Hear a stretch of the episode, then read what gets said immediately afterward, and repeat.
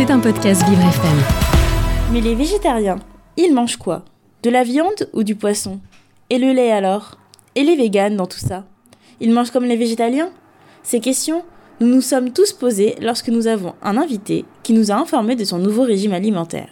Et de nombreuses spiritualités ont fait du végétarisme un mode de vie, comme notamment les rastafariens qui ne mangent pas de viande pour ne pas transformer leur corps en cimetière.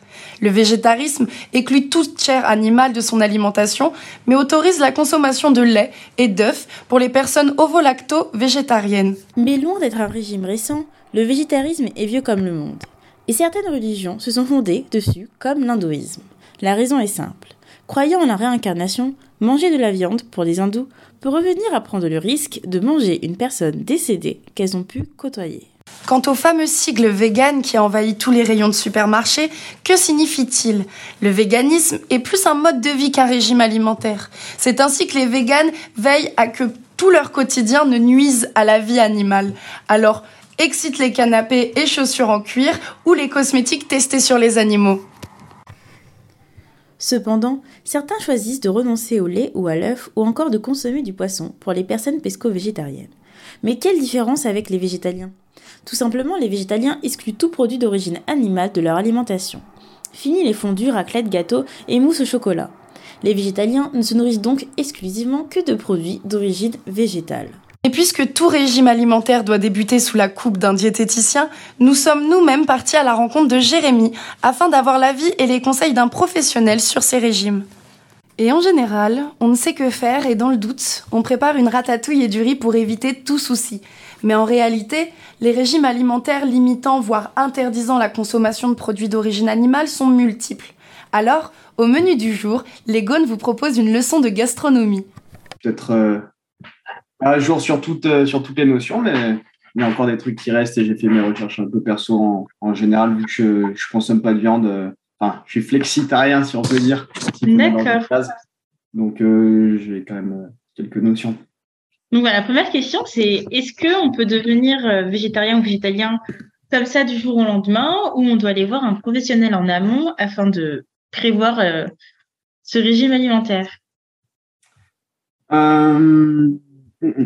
Alors, euh, le faut savoir que le corps, c'est avant tout un organisme qui est vivant. Et donc, euh, il s'habitue euh, à une certaine manière de manger, à, certains aliments au cours du temps. Et donc, de le, bousculer très rapidement, euh, ça, peut, apporter des dérèglements et on peut plus facilement avoir des risques de carence si on change trop rapidement la manière de manger. Et, et donc, la question, c'était est-ce que est-ce qu'il faut se faire accompagner, c'est ça, ou est-ce qu'il y avait Oui, des- est-ce qu'on peut entreprendre de nous-mêmes, de notre propre chef, de devenir végétarien ou végétalien ou est-ce qu'il faut aller voir un médecin, un nutritionniste avant pour prévoir la chose? Euh, donc, végétarien, c'est plus simple euh, de le faire soi-même. C'est possible, les deux sont possibles de, de les entreprendre soi-même. Euh, le but, c'est d'essayer de le faire petit à petit. Comme je disais, vu que l'organisme il s'habitue dans le temps, c'est comme pour la question de poids. On, est, on veut rapidement perdre du poids, mais en, général, une perte de poids euh, qui ne pose pas de problème pour la santé, où on perd pas énormément de masse musculaire, on perd euh, plus de la masse graisseuse, ça prend du temps et ça, c'est une autre manière de manger. Et donc, euh, donc petit à petit, euh, faut veiller surtout. Alors, les principales euh, risques de carence vont être liés soit euh, à l'apport protéique, euh, soit certaines vitamines. On a la B12 particulièrement. Euh, B12, on a en minéraux, on aura le fer, euh, zinc, iode, tout, toutes vitamines et tous minéraux qu'on retrouve principalement dans, les, dans les produits carnés ou animaux. Et donc, ça peut être conseillé si on si on sait pas trop ce qu'on fait, ça peut être conseillé d'être accompagné par quelqu'un, mais c'est pas indispensable. Euh, la diététique, c'est un peu ça, hein, on fait un peu des expériences, euh, parce que chaque personne est un peu différente, donc on va faire un peu des expériences et, euh, voir ce qui fonctionne ou pas, mais pour éviter les risques de carence, et particulièrement dans la situation, je sais pas, de, grossesse ou d'être d'entreprendre d'a- d'avoir un, un enfant, il faut faire d'autant plus attention. Justement, la vitamine B12 est souvent au cœur des débats entre les personnes végétariennes et non végétariennes. Et certaines personnes végétariennes disent que aujourd'hui les animaux sont dopés à la B12, Donc, ce serait inutile de manger des animaux, mais autant se complémenter par médicaments, enfin par des compléments alimentaires. Est-ce que c'est vrai? D'une certaine manière mm-hmm. Est-ce que ça vaut le coup que je rappelle un petit peu ce que c'est la B12, etc. Ou oui. Ouais. Euh, B12, euh, ça sert principalement synthèse de l'ADN, euh, tout ce qui est la synthèse de tissus aussi, hein, tous les tissus, la peau, la muqueuse digestive, les globules rouges, système nerveux, etc. donc la B12, elle est synthétisée à la base par des bactéries qu'on retrouve dans le sol, donc la terre, le sol, et le système digestif de certains animaux, particulièrement les herbivores, les ruminants. Et donc, les carnivores, ils vont avoir leur apport de B12 euh, par la, consommation de, bah, de la viande animale, euh, ou bien, du coup, on pourrait en apporter également euh, par complémentation. C'est ce que font les, végétariens ou végétaliens. Directement, en fait, les bactéries de base qui, synthétisent la B12. Parce qu'on l'a, elle n'est pas synthétisée par les plantes, ou bien elle est synthétisée par, par les algues, ils en parlent un peu. Euh, mais c'est ce qu'ils appellent une, euh, une coenzyme. Euh, c'est une autre forme qui n'a pas, qui a pas la, même fonction et qui marche, qui ne fonctionne pas de la même manière. et donc, c'était quoi ensuite la question? Oui, donc est-ce qu'on peut se complémenter? Oui, oui. Alors pour les animaux, ce qu'ils font, donc pour les ruminants, je sais qu'ils ajoutent du cobalt dans l'alimentation des, des ruminants. Euh, parce que donc tout simplement pour l'équilibre alimentaire, hein, ça coûterait trop cher de mettre de la B12 pour enrichir la viande. Euh, par contre, pour la, volaille, la volaille et le porc, ils enrichissent en B12, mais ça augmente pas la teneur de la viande. Ça leur permet d'être plus rentable parce que ça évite que les volailles aillent picorer dehors les vers, etc. C'est là où elles trouvent leur source de B12 et donc de moins se faire euh, manger aussi par les rapaces. Donc euh, ça peut, ils, le font avec les animaux, et donc c'est pas indispensable de manger des animaux pour avoir la B12. On peut se complémenter par capsule, hein, comme je disais, il y en a beaucoup qui le font. Euh, mais après, c'est voilà quel, quel type d'alimentation aussi on veut avoir. Et euh, après, chacun y trouve son éthique aussi. Quoi. Il y a beaucoup euh, de, produits qui sont aujourd'hui en Beyond Meat, donc les fausses viandes, les viandes transformées, les steaks végétaux.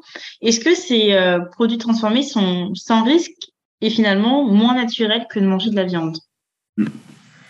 Euh, Alors, Beyond Meat, si je ne me trompe pas, c'est une marque parmi beaucoup d'autres. je crois que c'est Leonardo DiCaprio qui a lancé cette marque. Donc, est-ce que eux, particulièrement, je ne les connais pas forcément plus. Mais par des steaks, enfin, des alternatives en général, des, des fausses viandes, des fausses crevettes. De manière générale. Ok.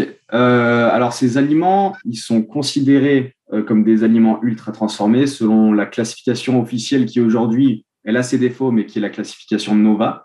Concrètement, le produit ultra transformé, ça va être euh, donc un aliment de base avec un, je me souviens plus comment ils appellent ça, une aide culinaire, donc sel, poivre, ce genre de choses. On obtient, si on mélange les deux, un aliment transformé. Mais ça, c'est ce qu'on fait même à la maison. Et aliments ultra transformés, on va ajouter euh, des additifs, euh, soit pour améliorer la texture, la durée de conservation, le goût, euh, la couleur, enfin tout ce qui au niveau des sens va être stimulé au niveau de la conservation aussi. Donc ça c'est pour mettre en perspective ce que sont ces aliments. Et la plupart donc de ces alternatives à la viande sont des aliments ultra transformés. Euh, concernant ces aliments, le Haut Conseil de santé publique, et c'est ce sur quoi se base aussi le plan national de nutrition santé, ils vont euh, tenter d'interrompre la croissance de la consommation des produits transformés et de réduire cette consommation de ces produits. Je crois que c'était de 20% entre 2018 et 2021. Donc, il y a une volonté de réduire euh, ces aliments du fait que euh, plusieurs études, je ne me souviens pas de toutes, il y a Nutrinet Santé et d'autres qui suggèrent que l'association entre la consommation de produits ultra transformés et le risque de développement de certaines maladies chroniques, euh, des dyslipidémies, du surpoids, de l'obésité, hypertension artérielle, etc., euh, il suggère qu'il y, y, a un lien du coup. Euh, il suggère de poursuivre les études parce que voilà, ultra transformé, c'est très large il y a beaucoup de types d'additifs. On n'est pas sûr de tout les effets cocktails d'ajouter les, différents additifs. Ce qu'on peut être sûr, c'est que l'impact sur l'environnement, globalement, il est réduit en limitant la consommation de viande, en allant vers ces alternatives. Globalement, ben, on ne tue pas forcément d'animal au niveau éthique. Euh, mais sur la santé, il reste des zones de flou. Et euh, une autre euh, nuance que j'aime bien apporter, c'est celle de la matrice des aliments. C'est-à-dire que dans la nature, les aliments, ils sont apportés dans une certaine matrice, avec comme dans notre corps, hein, dans des cellules, et elles sont organisées d'une certaine manière, qui vont interagir d'une certaine manière avec notre corps.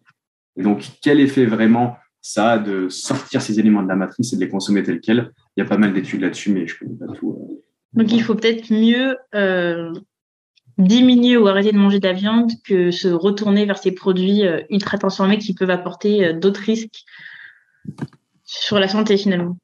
C'est ce qui est conseillé. Ok. Et avec l'augmentation de, la sédentarité, on a moins besoin de manger de protéines. Donc, est-ce que ces régimes sont justement pas plus adaptés à nos modes de vie actuels? Euh, alors, en toute logique, si on réfléchit comme ça, oui, les besoins en protéines seraient diminués, mais est-ce que il faut pas plutôt trouver des moyens de moins être sédentaire et euh, plus euh, bouger, tu vois? Donc ça, c'est le premier axe. C'est sur cet axe qu'on va, au niveau de la santé, c'est meilleur pour nous de bouger justement. Donc, vaut mieux changer notre manière de bouger avant de vouloir changer notre manière de, manger.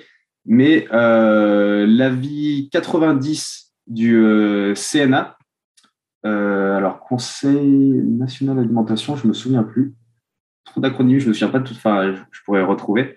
Euh, qui est relatif au comportement alimentaire. Il souligne que euh, le flexitarisme s'inscrit dans le cadre d'une alimentation favorable à la santé humaine, à la santé animale et à l'environnement. Il y avait une autre étude, alors j'avais noté, c'était étude prospective du système alimentaire et de son empreinte énergétique et carbone. Donc c'était euh, le CNRS, l'INRAE, le ministère de la Transition écologique, l'ADEME, etc., qui avaient participé à, cette étude, euh, qui conseillait de préférer euh, les aliments végétaux et la réduction significative de la consommation de produits animaux pour assurer une plus grande résilience et autonomie du système alimentaire. Et, et donc voilà.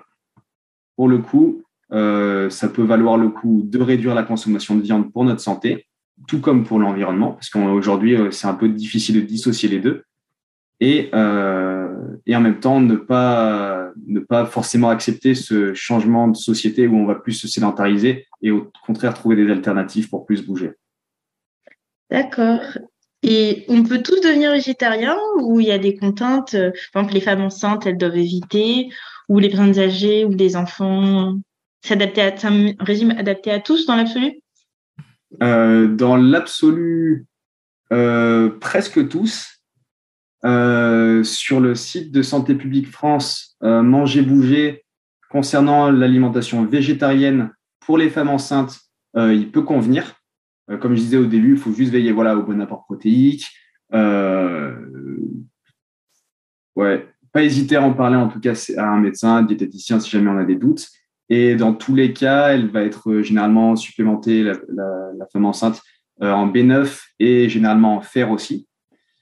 Euh, pour le nourrisson, par contre, le lait maternel ou le lait premier âge, si vous ne voulez pas allaiter, parce qu'on peut aussi allaiter, c'est vraiment le seul aliment qui reste l'aliment de référence du nouveau-né au moins jusqu'à ses 4 mois. Et donc, l'alimentation végétarienne, elle n'est pas adaptée avant ça et elle peut entraîner en fait euh, des carences, euh, que ce soit en fer, protéines, calcium, d'autres vitamines. Donc le mieux du mieux, une question de santé, c'est d'allaiter, mais après il y a toujours des, raisons qu'elles soient euh, organisationnelles ou même des fois pathologiques, on ne peut pas forcément allaiter. Et pour le véganisme, pour les femmes enceintes, euh, c'est aussi possible. Euh, même chose, il faut bien, bien penser euh, aux protéines, mais aussi supplémentation du coup là en B12 euh, parce que ça va être important pour le développement. On a vu que c'était important dans le développement de l'ADN, des cellules, etc. Euh, tout comme la B9 d'ailleurs. Donc c'est pour ça qu'en général, euh, elle va être supplémentée en B12, mais aussi en B9, généralement aussi en fer.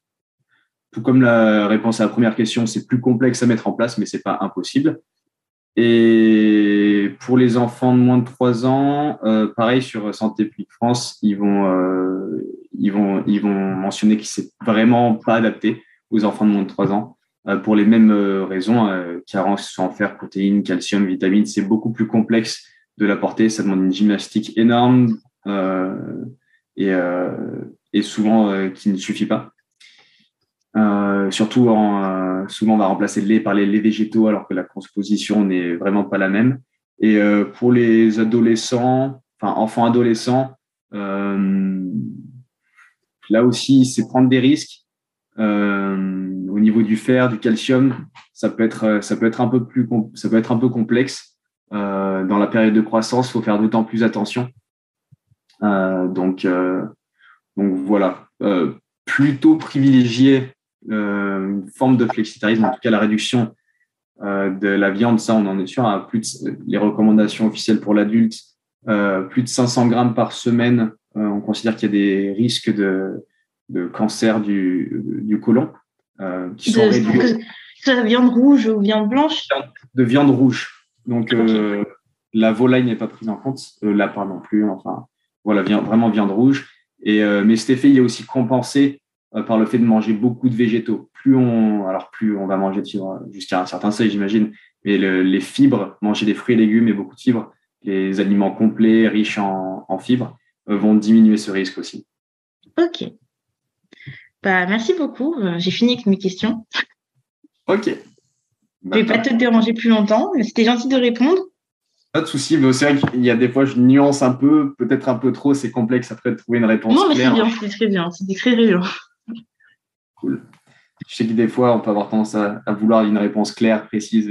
des fois, surtout en alimentation, c'est. Oui, surtout en alimentation. Enfin, les gens ont souvent des avis euh, très tranchés. Hein, si on va voir un végétarien et qu'on lui dit, euh, c'est peut-être bien de manger de la viande quand on a ci ou ça, ils vont dire non, il y a toujours une solution. Pareil, enfin, on a tous nos avis et, nos habitudes aussi, en fait.